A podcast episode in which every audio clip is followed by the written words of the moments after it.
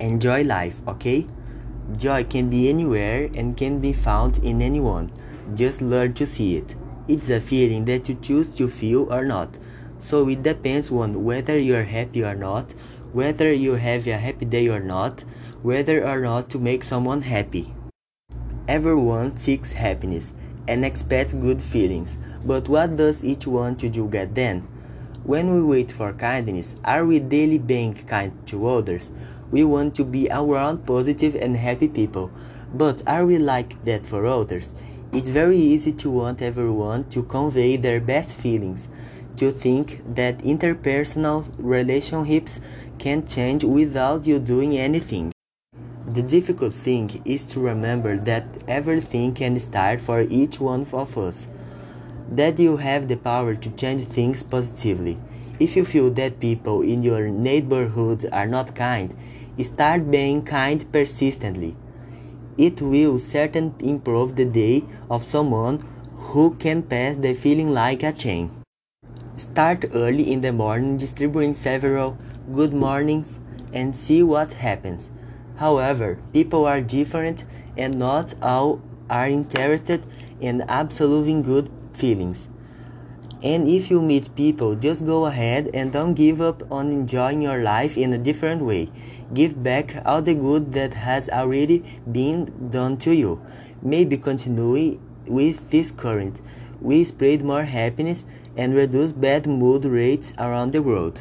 Life isn't always easy. We suffer we break our hearts and faith, we cry, and we have to deal with disappointments and disappointments.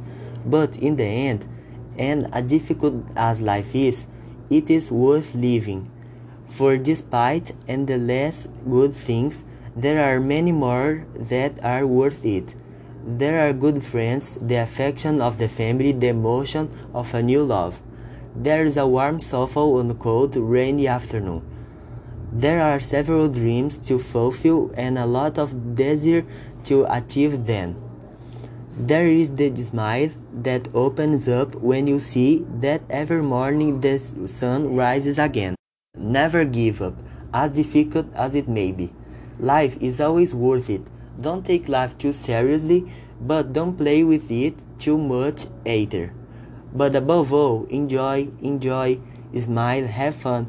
Life is to be enjoyed, and in it every moment counts. Life each moment intensely. Learn and grow and the bad ones, and enjoy the good ones as much as possible.